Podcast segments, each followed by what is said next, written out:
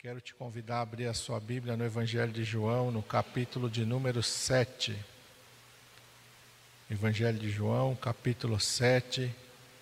E eu quero ler inicialmente com os irmãos o versículo 37. Evangelho de João 7, 37.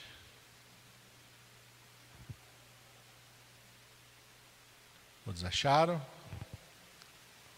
Está escrito assim: E no último dia, o grande dia da festa, Jesus pôs-se em pé e clamou, dizendo: Se alguém tem sede, venha a mim e beba.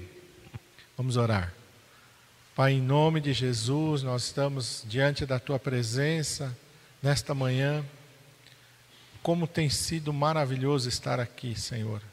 Tua presença tem se manifestado de maneira tão maravilhosa no nosso meio.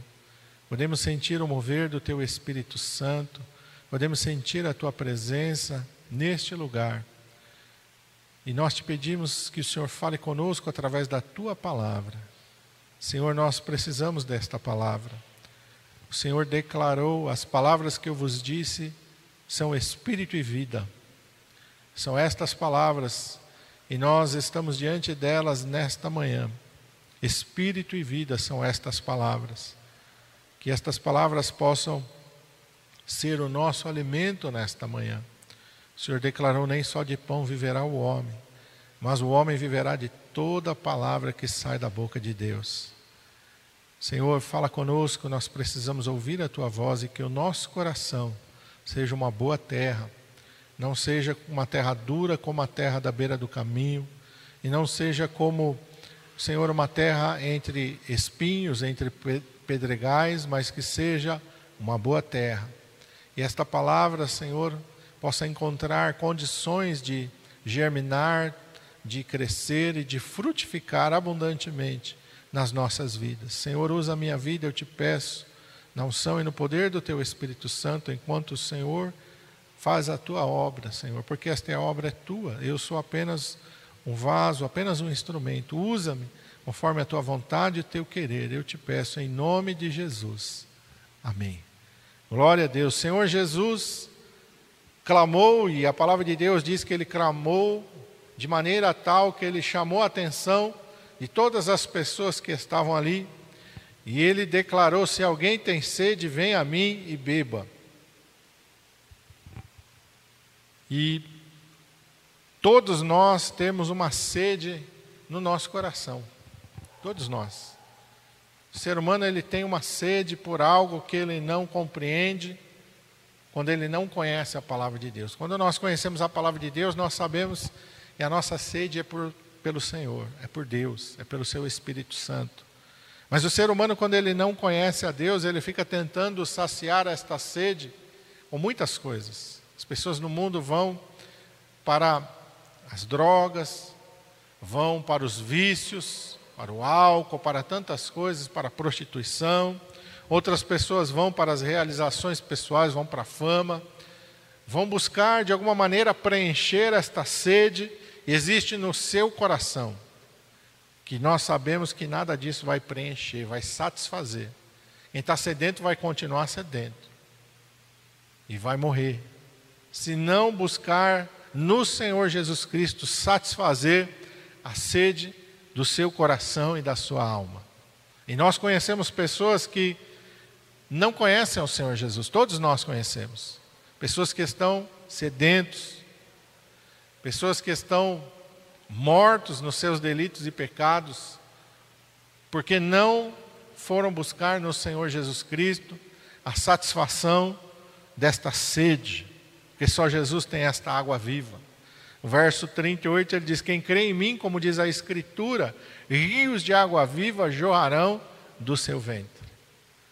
Essa é uma água, como Jesus disse lá, mesmo no Evangelho de João, no capítulo 4, para a mulher samaritana. Quem bebe desta água, ele estava se referindo à água de um poço, à beira da, do qual ele estava conversando com aquela mulher, diz: Quem tomar água desse poço tornará a ter sede. Mas quem beber da água que eu tenho, nunca mais terá sede. Porque essa água vai se transformar num manancial que vai jorrar do interior dessa pessoa. E é a mesma coisa que Jesus está dizendo ali no verso 38: Quem crê em mim, como diz a Escritura, rios de água viva jorrarão do seu interior. Isso é uma água, o Senhor Jesus Cristo, que não somente satisfaz a nossa vida, mas ele se torna um manancial que jorra da, da nossa vida. E ele está falando acerca de nós pregarmos o Evangelho, de nós compartilharmos do amor de Deus e da graça de Deus. Se você tivesse é, num deserto e você visse alguém se arrastando com sede, quase morrendo, e você tivesse um bom suprimento de água, o que, que você faria? Você iria socorrer aquela pessoa. Você não iria olhar para ela, ver ela morrer, sabendo que você tem a água que ela necessita para sobreviver. É a mesma coisa é o Evangelho. O Evangelho é a água viva que dá vida àqueles que estão mortos. E nós temos que compartilhar desta água viva. Porque o Senhor Jesus Cristo diz que do nosso interior vão jorrar rios de água viva. Não é uma água da nossa carne, da nosso ser material, mas é o fluir do Espírito Santo através da nossa vida. Por isso a gente não pode ficar calado. Por isso Jesus disse: Ide a todo mundo e pregai o Evangelho a toda a criatura. E esta sede, nós temos que satisfazer ela com o Senhor Jesus. Não basta apenas eu saber que tem água, eu tenho que ir na água e beber. Quando a gente está com sede em casa, o que, que a gente faz? A gente vai onde tem água para saciar a sede do nosso corpo. Não é assim? Tem gente que tem ah, lá na, na, geladeira a garrafinha de água e toda hora vai lá beber água. Né? Fizeram até umas geladeiras que já tem um recipiente que você não precisa abrir a, a geladeira. Né? Tem uma torneirinha do lado de fora que você vai lá, a água sai gelada. Tem outras pessoas que têm um filtro de barro, eu tenho um filtro de barro lá em casa. Tem pessoa que toma de outro tipo de filtro. Mas deu sede, você vai ali. E a sede é uma coisa, você bebeu água uma vez, você satisfez para sempre? Não. Por quê? Porque o nosso corpo é mais de 60% dele é composto de água. Então nós temos que beber água. E muitas pessoas têm vários problemas de saúde, e às vezes o problema de saúde da pessoa é porque ela simplesmente não bebe água. Ela bebe suco, bebe refrigerante, é, bebe chá, ela bebe outros tipos de líquido. E eu vi um médico falando que nenhum líquido substitui a água. Você tem que tomar água. In natura, do jeito que Deus criou. Para o teu rim funcionar, para o teu intestino funcionar. Quem tem problema de intestino preso, pode ver que é a pessoa que não bebe água. Quem tem problema muitas vezes de, de cálculo também nos rins, a pessoa que não bebe água. Tem que beber água, a gente tem que beber água. Porque esta água que a gente bebe, ela vai fazer uma troca com essa água que a gente é composto e vai eliminar a toxina, vai eliminar várias coisas. E por que, que pastor, você está falando de água? O que, que tem a ver? Eu estou falando de água porque espiritualmente também.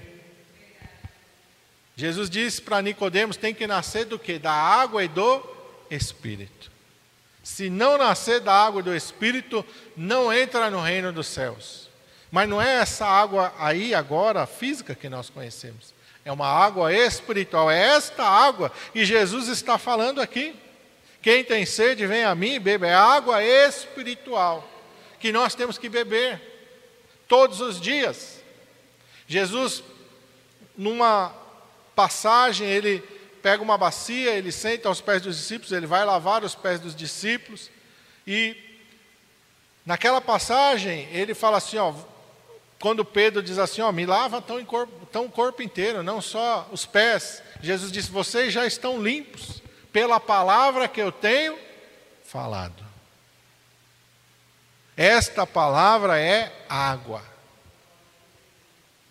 Quantas vezes você vai beber água por dia na sua casa? Não sei. Tem pessoas que não o suficiente, tem que beber mais.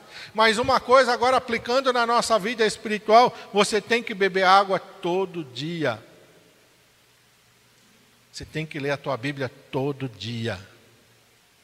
Todo dia, todo dia. E quanto mais você lê, quanto mais você tomar desta água, melhor vai ser a tua vida espiritual. A água física para o organismo ela tem um limite, também você não pode beber água demais. Se você beber água demais, daí ela faz mal, que ela vai levar os sais minerais do teu corpo vai embora. Então você tem que tomar com não pode ser muito, mas também não pode ser demais a água física. Mas a água espiritual não tem contraindicação. A única contraindicação é você não fazer uso dela. Mas quanto mais você lê a palavra de Deus e quanto mais você for para a palavra de Deus, melhor vai ser a sua vida espiritual. Você vai ter mais força, mais vigor. Porque Jesus declarou e esta palavra é espírito e é vida, e se ela é vida, quanto mais eu me alimentar dela, mais vida eu vou ter em mim. O apóstolo Paulo ele fala que Jesus é a videira e nós somos como que ramos enxertados nessa videira verdadeira, porque nós somos gentios. E o que, por que, que o galho tem que estar ligado no, no tronco? Porque lá dentro, lá do galho, bem no íntimo, quem já cortou um galho já viu que lá dentro lá tem uma partezinha no qual corre a seiva, que é a vida da árvore.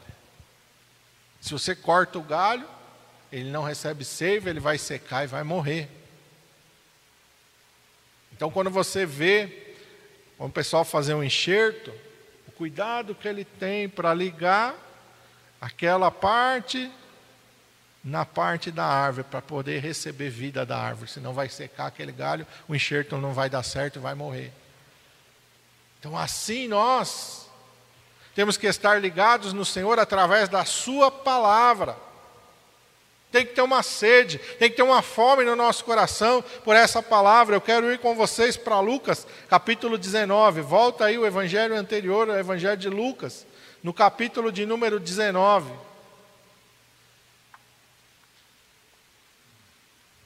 Nós vamos ver de alguém que tinha uma sede enorme, sede espiritual. E como ao beber da água viva, a vida dele foi completamente transformada. Todos acharam em Lucas 19, a partir do versículo 1. Essa passagem vai contar a história de Zaqueu, o publicano. Diz assim: Tendo Jesus entrado em Jericó, ia passando, e eis que havia ali um homem chamado Zaqueu e este era um dos principais dos publicanos, ou o chefe dos publicanos, e era rico. E procurava ver quem era Jesus, mas não podia, por causa da multidão, pois era de pequena estatura. E correndo adiante, subiu a uma figueira brava para o ver, porque havia de passar por ali. E quando Jesus chegou àquele lugar, olhando para cima, viu e disse: Disse-lhe, Zaqueu, desce depressa porque hoje me convém pousar em tua casa. E apressando-se, desceu e recebeu alegremente. E vendo todos isso, murmuravam, dizendo que entrara para ser hóspede de um homem pecador. E levantando-se Zaqueu, disse ao Senhor: Senhor, eis que eu dou aos pobres metade dos meus bens, e, se em alguma coisa tenho defraudado alguém, o restituo quadruplicado. E disse-lhe Jesus: Hoje veio salvação a esta casa, pois também este é filho de Abraão, porque o filho do homem veio buscar e salvar o que havia perdido. E aqui, quando eu estava meditando sobre o Senhor Jesus, o primeiro texto ali, quem tem sede, vem a mim e beba, o Senhor logo me ligou com essa passagem aqui de Lucas 19, para mostrar o que Jesus estava querendo dizer: quem tem sede, vem a mim e beba. E aí o Senhor me levou à história de Zaqueu, que era um homem que tinha uma sede muito grande no seu coração e na sua alma. A palavra de Deus nos diz aqui algumas coisas, o Espírito Santo foi a mim ressaltando e eu fui anotando. No verso 2 diz que ele era o chefe dos publicanos e ele era rico.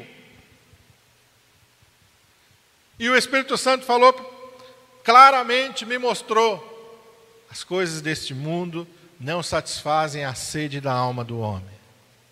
Dinheiro não vai satisfazer. Posição, porque ele tinha uma posição de chefe. Então ele era alguém bem sucedido. E a palavra de Deus diz que ele era rico, ele não tinha problema financeiro. E quantas vezes a gente está achando, não, se eu se eu ganhar um dinheiro assim, se eu tiver uma boa posição, uma boa formação, um bom emprego, se eu, eu tiver tanto dinheiro, se eu conseguir uma casa própria, se eu tiver depois dinheiro para comprar uma casa na praia, eu, a gente acha que isso vai trazer felicidade, isso vai trazer satisfação, que nós vamos ser felizes. Mas o Senhor claramente nos mostra que isso não traz felicidade, nem satisfação. Porque Zaqueu tinha isso, chefe, posição, ele era alguém realizado, mas ele tinha dinheiro, mas não satisfez a sede do seu coração. Aleluia! No verso 3 diz que ele procurava ver quem era Jesus. E se ele procurava ver quem era Jesus, ele sabia que Jesus tinha algo que ele não tinha. E quem era Jesus? O filho de um carpinteiro. Quem era Jesus? Qual era a expressão que Jesus tinha diante do reino desse mundo? Jesus não era importante para os romanos. Jesus não era importante para o sinédrio, Jesus não era importante para os sacerdotes da sua época, Jesus não tinha importância humana, a importância de Jesus era espiritual. Isaqueu soube enxergar isso. Eu preciso ver Jesus, porque com certeza, sendo um publicano, ele tinha a amizade do sinédrio. Os mestres da lei, os chefes da lei estavam ali junto com os publicanos, porque apesar de desprezar os publicanos, apesar de, de chamá-los assim, de tratá-los como homens pecadores, mas o dinheiro que vinha dos publicanos era bem-vindo era agradável, por isso havia uma aproximação. Poderia ser até que essa aproximação fosse às escondidas, fosse meio que oculto, mas havia uma aproximação dos líderes religiosos com os publicanos por causa do dinheiro que os publicanos tinham. Mas Zaqueu sabia, e Jesus não estava interessado no seu dinheiro. E Zaqueu sabia que ele precisava de algo que Jesus tinha e que os publicanos não tinham, e os chefes dos sacerdotes não tinham, que o Império Romano não tinha. Zaqueu sabia que existia algo que só Jesus poderia dar para ele. Por isso ele procurava ver quem era Jesus e ele se humilhou nessa procura. Ele não mediu esforços. Olha o que diz no verso 4: Correndo adiante, subiu uma figueira brava para o ver, porque havia de passar por ali. No verso 3 diz que ele era um homem de pequena estatura e por causa da multidão e ele não conseguiu se aproximar de Jesus, ele correu adiante e subiu em uma árvore. Zaqueu se humilhou. Pastor, como que ele se humilhou? Ele se humilhou. Você tem coragem de subir numa árvore? Tem coragem de subir numa árvore? Mas não é para se divertir, ele subiu numa árvore porque ele queria ver Jesus. Ele não ficou preocupado com as pessoas dizer, oh, mas o que, que Zaqueu? Ô, oh, Zaqueu, um homem, um homem rico, um homem importante, subir na árvore, passar por esse mico, como diz aí a galerinha jovem, pagar esse mico de subir na árvore, mas Zaqueu não está preocupado com o que as pessoas vão dizer, com o que as pessoas vão achar. Zaqueu precisa ver Jesus, porque Zaqueu sabe que Jesus tem aquilo que ele necessita, ele sobe na árvore, porque ele sabia Jesus, ele calculou, ele, oh, Jesus vai passar por aqui, então ele corre na frente, ele sobe na árvore, porque quando Jesus vai passar por ali, vem com a multidão, ele já está num lugar que ele, ninguém vai impedir ele de ver Jesus ele se humilhou. Você tem coragem de se humilhar? Você tem coragem de se humilhar? Não é se humilhar de qualquer maneira, é se humilhar pelo Senhor. Quando eu era jovem, eu cresci dentro do Evangelho, mas eu tinha uma Bíblia que cabia no meu bolso, era uma Bíblia assim, ó. Parecia uma carteira. E por que, que eu tinha uma Bíblia desse tamanho? Porque eu tinha vergonha. Tinha vergonha de andar com a Bíblia. Então a minha Bíblia era pequenininha, acho que tem até hoje lá em casa. Que aí eu punha no bolso. Não chegava na igreja, sacava, né? Estou de Bíblia, sou crente e tal. Mas saía da igreja no bolso para ninguém ver. Vergonha. Vergonha de orar, vergonha de pregar, de falar do nome de Jesus. E muitas vezes nós temos vergonha. Vergonha do Senhor Jesus. Mas nós precisamos nos humilhar, porque Jesus tem que resplandecer através da nossa vida.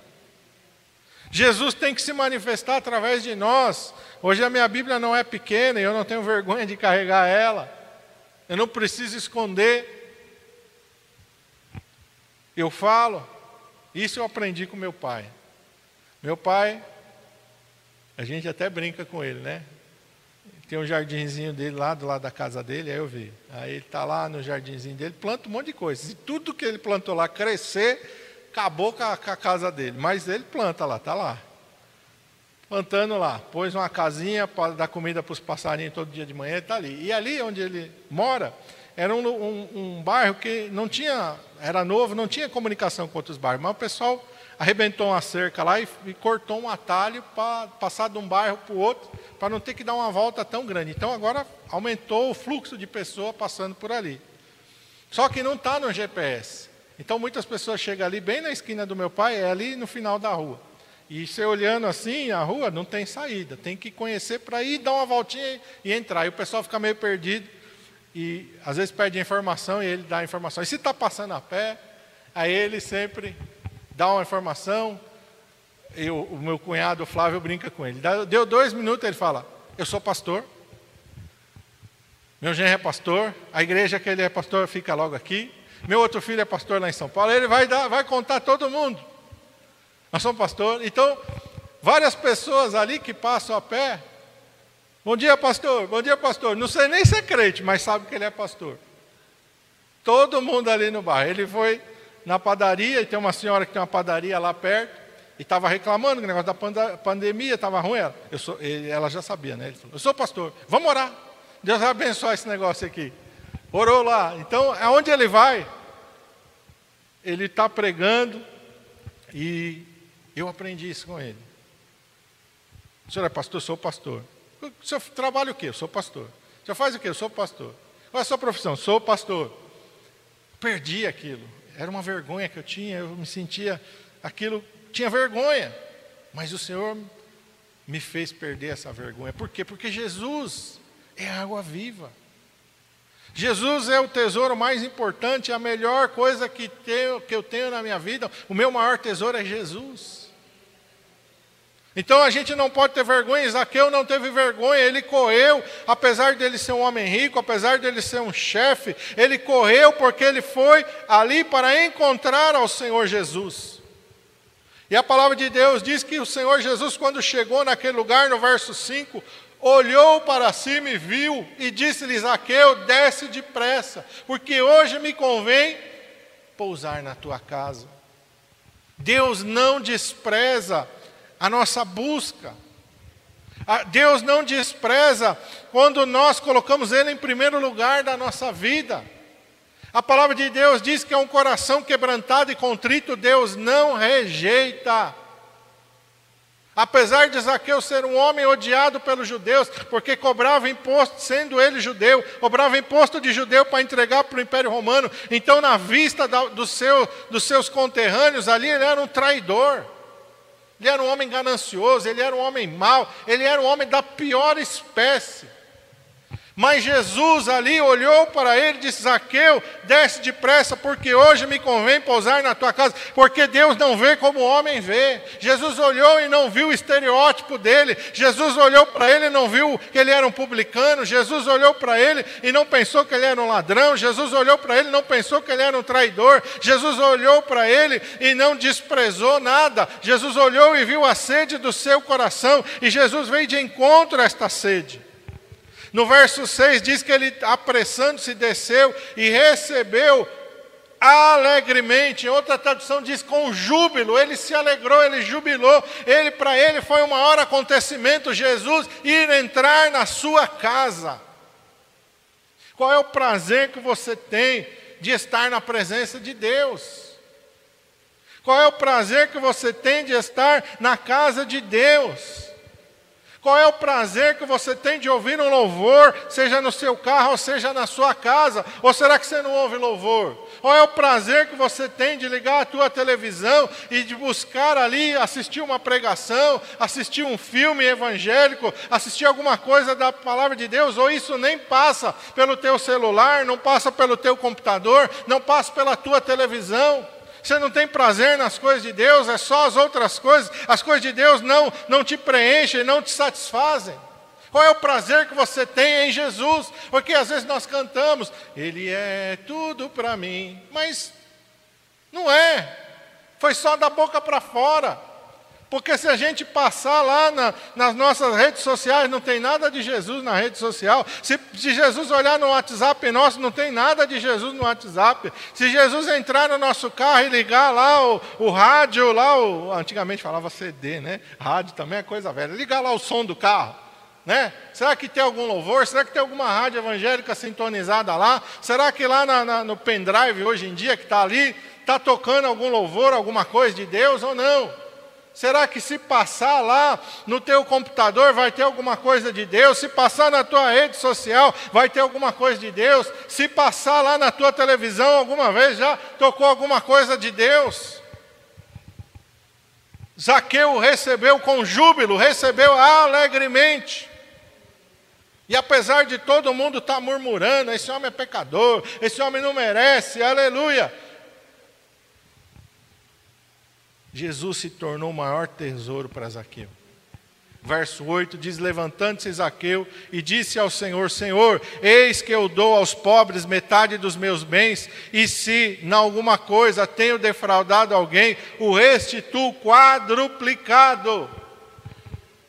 Zaqueu disse: Olha, todo esse dinheiro que quem sabe ele passou a vida inteira para conquistar. Olha, sabe essa posição que eu tenho de ser um publicano, de ser o chefe dos publicanos, tudo isso para dinheiro, tudo isso para acumular riqueza. Olha, Senhor Jesus, a partir desse momento, olha, isso deixou de ser a coisa mais importante da minha vida. A partir desse momento eu dou metade do que eu tenho aos pobres. E se eu, porque muitas pessoas falam que Zaqueu era ladrão, mas não é o que a Bíblia diz. Em nenhum momento a Bíblia diz que ele era ladrão, porque se ele fosse ladrão, olha o que ele diz aí: se em alguma coisa eu defraudei alguém, restituo quadruplicado. E nem o que ele tinha ia ser suficiente. Se tudo que ele tinha juntado fosse com roubo, como é que ele ia devolver quatro vezes mais? Então muitas pessoas fazem julgamento e tiram ideias que não estão tá na palavra de Deus. Mas ele diz: olha, eu vou dar metade. E se por acaso eu defraudei alguém, eu restituo quadruplicado. E por que, que ele fala? Se por acaso eu defraudei alguém. Porque naquela época as, as coisas não tinham preço tabelado. Zaqueu cobrava imposto de tudo. Se ele visse alguém passando com cesto de pão, ele Pagou o imposto do pão? Não, então vou calcular aqui. Não tinha tabela. Vi alguém passando com peixe, opa, pagou o imposto do peixe? Não, então tem que me pagar o imposto do peixe. Vi uma senhora passando lá com alguma coisa que fez lá, sei lá, de tricô, crochê, já vai vender isso aí, tem que pagar o imposto disso aí. Tem que me... Então por isso que ele diz, não tinha um, um valor específico, não tinha uma tabela. E muitos se aproveitavam disso, muitos publicanos, e cobravam a mais. Mas Aqueu, pelo que tudo indica, ele era alguém que procurava fazer as coisas da melhor maneira possível. Por isso ele diz: Olha, e se de alguma coisa, se de alguma maneira eu defraudei alguém, eu, eu cobrei a mais de alguém, eu prejudiquei alguém, calculando mal o imposto, eu restituo quatro vezes mais. E Jesus olhou para ele e viu que o Deus dele saiu da riqueza. Porque a riqueza é um Deus. Por isso Jesus fala: ninguém pode servir a dois senhores, porque ou há de se dedicar a um e aborrecer o outro, ou há de se agradar de um e desprezar o outro. Não podeis servir a Deus e a Mamon. Você já viu esse versículo? Mamon era uma divindade relacionada à riqueza. Quem queria ficar rico se tornava devoto de Mamon. Quem já viu, tinha um, antigamente a gente via alguns comércios, o pessoal punha um Buda lá e enchia de moedinha, né? Para ganhar dinheiro, né? Se fosse tão fácil assim, né? Mas não existe, tudo isso é engano. Mas tem pessoa que faz, que acredita nessas coisas. Por isso Jesus disse: Olha, não podeis servir a Deus e as riquezas, porque o amor ao dinheiro é a raiz de toda a sorte de males. O amor ao dinheiro é a ganância. Por isso a gente não pode viver em função da ganância. O dinheiro é, é pecado ter dinheiro? Não, não é dinheiro ter pecado. É pecado ser rico? Não é pecado ser rico. É pecado aquilo estar em primeiro lugar na tua vida. Você viver em função daquilo, isso é pecado. Abraão era rico, Davi era rico, Salomão era rico, Zaqueu era rico. Se ele era rico, ele deu metade do que ele tinha, ainda ficou muitos bens para ele. O pecado é quando você coloca isso em primeiro lugar, como o jovem rico. Quando Jesus falou para ele: Vai, vende tudo que tens, dá aos pobres, vem me segue, e terás um tesouro no céu. Olha, Jesus prometeu um tesouro para o jovem rico, mas não prometeu para Zaqueu. Porque Zaqueu não precisava. Zaqueu já tinha encontrado um tesouro. Zaqueu encontrou em Jesus o maior tesouro da sua vida. O jovem rico ainda não tinha percebido que Jesus era o maior tesouro que esse mundo já viu. Por isso Jesus falou para ele de uma maneira que ele entendesse: olha, abre mão das coisas desta terra, eu vou te dar um tesouro eterno nos céus. E ele não quis, porque o Deus dele era o dinheiro. Mas Zaqueu, quando encontrou Jesus, ele encontrou o seu maior tesouro. Por isso Jesus não precisou prometer nada para ele, porque ele se satisfez com o Senhor Jesus. O Senhor Jesus satisfaz o seu coração e a sua alma, porque muitas pessoas servem ao Senhor Jesus, ou vêm para a igreja, ou vão buscar a Deus somente para alcançar alguma coisa.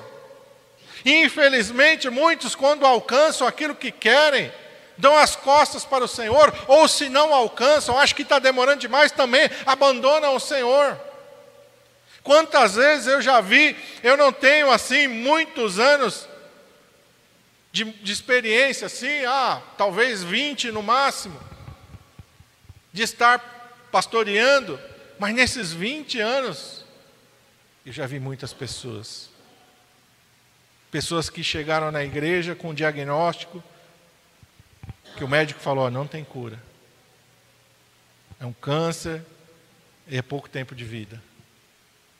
E a pessoa vinha. Quando eu estava lá no Rio Grande do Sul, que a gente tinha culto de segunda, quarta, sexta e domingo. E às vezes a gente tinha, durante os dias, três cultos por dia. E a pessoa ia na igreja, todo, não faltava. Segunda estava na igreja, quarta estava na igreja, sexta estava na igreja, domingo estava na igreja, estava na igreja de manhã, estava na igreja de tarde, estava na igreja de noite. De tarde, de manhã, de tarde de noite. Quando foi curado, foi lá, deu testemunho, mostrou o exame, olha, não tem mais nada permaneceu na igreja? Infelizmente. Não permaneceu. Não permaneceu, irmão. Sumiu a pessoa, desapareceu. Isso não foi nenhuma, nem duas. Outras pessoas chegavam lá com a vida financeira toda arrebentada, ponto de perder tudo, até o teto que morava. Deus abençoava, prosperava. Dali um pouco, cadê o irmão? Deus abençoou, pagou as dívidas, cresceu. Cadê? Não precisa mais de Jesus. Jesus foi só um meio para ele alcançar uma cura. Às vezes, para outras pessoas, foi o um meio de alcançar a restauração de um casamento, de uma família. Foi a maneira de conseguir prosperar. Jesus não foi o maior tesouro. Quantas pessoas estão assim dentro da igreja? Vêm para o Evangelho para usufruir do Evangelho, que é os benefícios da cruz, mas não quer a cruz. E Jesus disse: Se alguém quiser vir após mim, tome sobre si a sua cruz e siga-me. Não é só os benefícios da cruz, é a cruz. A cruz é nossa. A cruz não é de Jesus somente, ela é nossa também. Zaqueu encontrou o maior tesouro e Jesus proclamou. Verso 9: Disse-lhe Jesus: Hoje veio salvação a esta casa, pois também este é filho de Abraão, porque o filho do homem veio buscar e salvar aquilo que se havia perdido. Aos olhos dos, das pessoas, Zaqueu não tinha salvação, Zaqueu não era bem-vindo na sinagoga, Zaqueu não era bem-vindo na, nas celebrações religiosas de Israel, mas Jesus está falando: eu vim buscar e salvar aquilo que estava perdido. Porque Zaqueu teve sede, e foi até o Senhor Jesus Cristo e encontrou água suficiente para salvar a sua vida, para saciar a sua sede, e encontrou água suficiente para jorrar do seu interior. E até hoje, nós estamos aqui mais de dois mil anos depois, olhando para a história de Zaqueu e aprendendo, aleluia, o que Deus faz na vida de um homem que tem sede e que busca o Senhor Jesus Cristo. Aonde você for, em qualquer lugar desse mundo, onde o Evangelho é pregado, alguém está pregando e falando de Zaqueu, do publicano, muitas vezes injustamente, chamando ele de ladrão, porque a Bíblia não diz que ele era ladrão, mas não importa, o importante é que Zaqueu encontrou Jesus. E quando ele encontrou Jesus, Jesus foi suficiente, Jesus foi suficiente, e as suas riquezas perderam valor para ele. Tudo perdeu valor para ele no momento que ele encontrou Jesus. No momento que Jesus entrou na sua casa, entrou na sua vida, entrou na sua história. Amém. E o mesmo convite o Senhor está fazendo até hoje. Quem tem sede, vem a mim e beba. Zaqueu ouviu esse convite, Zaqueu foi até o Senhor Jesus Cristo e encontrou satisfação eterna para a sua vida e para a sua alma. E você, meu irmão? Você ainda está em busca de uma satisfação? Tua alma ainda está tá sedenta, você ainda. Feche teus olhos. Você ainda está achando que são as riquezas? Que você vai ser feliz no dia que você tiver muito dinheiro? Você ainda está achando que são os bens materiais que vão fazer você feliz ainda? Você ainda está achando que são as coisas deste mundo que vão, vão te realizar, que vão te completar e vão te fazer feliz? Se você está achando que a tua felicidade depende destas coisas, meu irmão, você ainda não entendeu quem é Jesus. Você ainda não entendeu quem é Jesus. Você ainda não entendeu o que Jesus tem para dar. Se você ainda está olhando para as coisas deste mundo e achando que a tua felicidade depende das coisas deste mundo, você ainda não entendeu quem é Jesus. Jesus é suficiente, só Ele é suficiente. Você, quando encontra Jesus, você não precisa de mais nada, mais nada. Significa então, pastor, que eu vou perder tudo? Dentro do teu coração, sim. Não significa que Deus vai tirar tudo para você, significa que dentro do teu coração tudo vai perder o valor para você, menos Jesus. Aleluia. Ele vai continuar sendo ah, tudo para você. Tudo, e Ele tem que ser tudo, irmão. Por isso a palavra de Deus nos diz que quando o Senhor Jesus disse para os seus discípulos, para cada um deles, vem e me segue, a palavra de Deus diz que imediatamente eles deixaram tudo e o seguiram. Não foi uma lavagem cerebral que Jesus fez. Jesus não prometeu nada para eles, a não ser coisas espirituais. Como ele disse para André, para Pedro, para Tiago, para João: Vinde após mim e eu vos farei pescadores de homens. Ele fez uma promessa espiritual.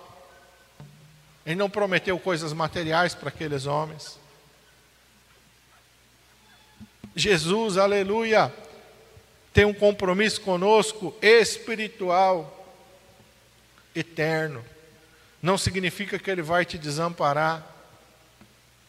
Nós, no início deste culto, lemos da Sarepta de Sidom, da viúva, que estava a ponto de morrer, de fazer sua última refeição e esperar a morte, fome, miséria.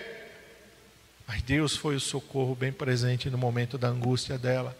Deus não deixou ela morrer de fome.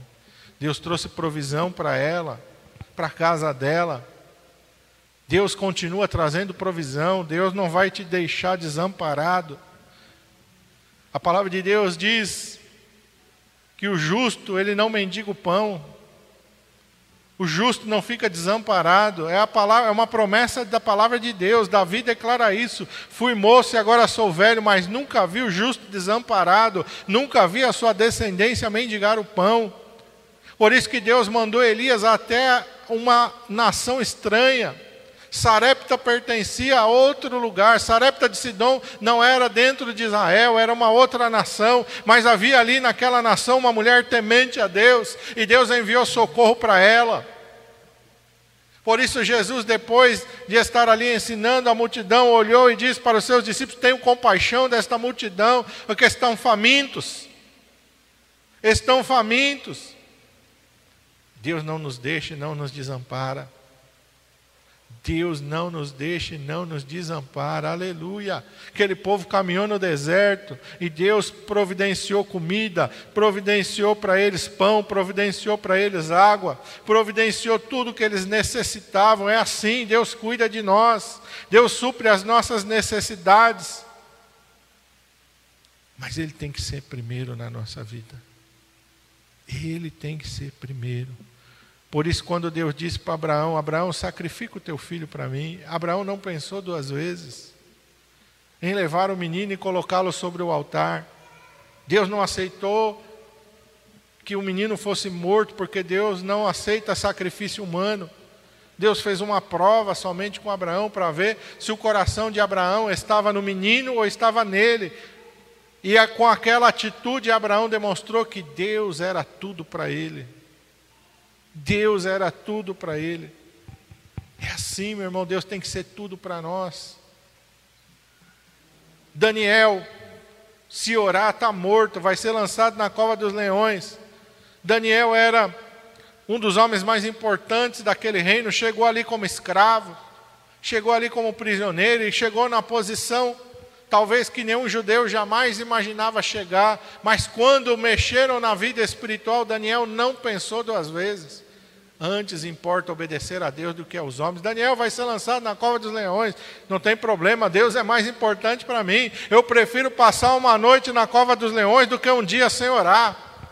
Eu prefiro passar uma noite na cova dos leões do que um dia sem orar, sem falar com o meu Deus. Qual a importância que a oração tem na sua vida, meu irmão? Qual a importância que a oração tem na sua vida? Olha a importância que Daniel dava para a oração diária. Daniel não ficou nem um dia sem orar, mesmo sabendo que havia uma sentença de morte para quem orasse, ele não se escondeu. A palavra de Deus diz que tinham janelas abertas na sua casa para os lados de Jerusalém, ele não mandou fechar a janela, ele não mandou cavar um, um, um, um porão para que ele continuasse orando, não, ele continuou. A Bíblia diz: como antes ele fazia, ele continuou fazendo. Qual é a importância que a tua vida espiritual tem para você? Muitas vezes a vida espiritual para nós nada mais é do que eu vou cumprir minha obrigação para com Deus. Não é a mais importante. Jesus não é o nosso maior tesouro. Jesus é alguém que nós deixamos fazer parte da nossa vida, mas Ele não é Senhor da nossa vida. Ele não é Senhor, Ele não está em primeiro lugar. Em primeiro lugar estou eu, em primeiro lugar estão as minhas necessidades, em primeiro lugar está a minha vontade, estão tá os meus sonhos, estão tá os meus projetos, está o meu bem-estar, está a minha. Para muitos, Jesus faz parte da vida, uma parte bem pequena, às vezes só no domingo. Tem pessoa que passa a semana inteira sem orar, sem ler a Bíblia. Só vai orar quando está na igreja. Só vai ler a Bíblia quando está na igreja. Jesus é uma parte bem pequena da sua vida. É por isso que o seu coração ainda está sedento. É por isso que a tua alma ainda não está satisfeita. Porque você não deixou Jesus preencher todo o teu coração e toda a tua alma. Ele tem que entrar e inundar. Ele tem que ser tudo. Aleluia ou é tudo ou não é nada, ou é sim sim ou é não não. O que passa disso é de procedência maligna, uma vida de religiosidade, uma vida que não é totalmente entregue ao Senhor Jesus Cristo.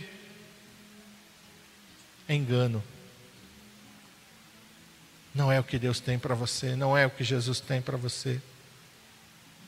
Ele quer tudo, tudo, Tudo, tudo, tudo, tudo do seu coração e da sua alma tem que ser tudo dele. Aí ele vai inundar, vai encher, vai transbordar. Aí, como Zaqueu, você vai olhar para todas as coisas do mundo, você não vai ver mais graça em nada. Você não vai precisar de nada para ser feliz, porque você encontrou a satisfação plena e total em Jesus. Aí você vai entender por que, que os discípulos tiveram aquela atitude de deixar tudo e seguir ao Senhor. Aí você vai entender por que, que Paulo disse: considero todas as coisas como esterco, como lixo diante de Jesus. Só Jesus basta, só Jesus é suficiente. Você precisa chegar nesse nível, eu preciso chegar nesse nível. É uma caminhada que não tem parada nesta vida, é contínua. Enquanto nós estivermos aqui, nós estamos caminhando. Conheçamos e prossigamos em conhecer ao Senhor. Nós nunca vamos conhecer tudo nessa nossa caminhada terrena. Mas nós não podemos parar, a nossa vida espiritual não tem que estar estagnada. Tem que ser uma crescente, tem que ser uma constante. Conheçamos e prossigamos em conhecer ao Senhor. Quanto mais você se consagrar a Deus, mais Deus vai falar para você que Ele quer mais.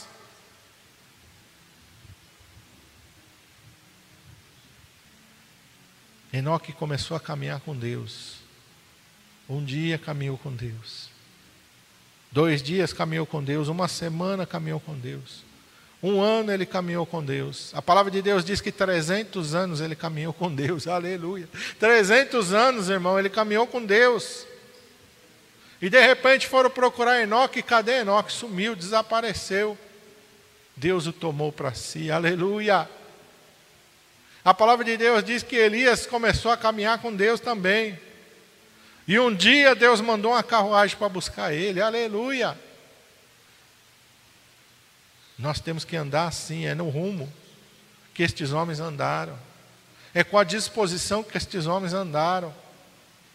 Não é achar que não, tá bom, eu estou indo na igreja, todo domingo eu não falho, tá bom, tá bom, ah, Deus está feliz, Deus está satisfeito. Pelo menos eu não falto nenhum domingo. Pelo menos quando eu estou lá na igreja, eu canto, eu oro. Deus está feliz comigo. Não, isso não é pouco. Não estou dizendo que você está errado, não estou dizendo que é pouco. Deus quer mais. Deus quer mais. Deus quer na segunda, na terça, na quarta, na quinta, na sexta, no sábado, no domingo e na semana que vem Ele vai querer mais. Aleluia. E se você começar a ler a Bíblia um capítulo, daqui a pouco ele vai querer dois, daqui a pouco ele vai querer três, daqui a pouco ele vai querer quatro, mas não vai ser um peso para você, vai ser uma alegria, vai ser uma satisfação. Você vai orar, ah, não tenho costume, eu vou começar a orar todo dia. Aí você vai começar a orar todo dia. No começo você vai orar pouquinho, mas daqui a pouco você vai começar a orar, e daqui a pouco você vai ver o tempo passou, você não viu. Daqui a pouco aquela hora, aquele momento foi tão precioso para você que você não consegue mais passar o dia sem, sem aquele momento. É assim. Satisfação do coração e da alma. É um manancial de águas vivas, aleluia. Jorra, ele disse, jorra, jorra, jorra, jorra. Não, ele não falou que é uma água no balde. Ele não falou que é um lago, ele falou que é um manancial, vai jorrando, vai jorrando, vai jorrando, vai jorrando, vai jorrando, vai jorrando, aleluia. É isso que Deus quer fazer com a minha vida.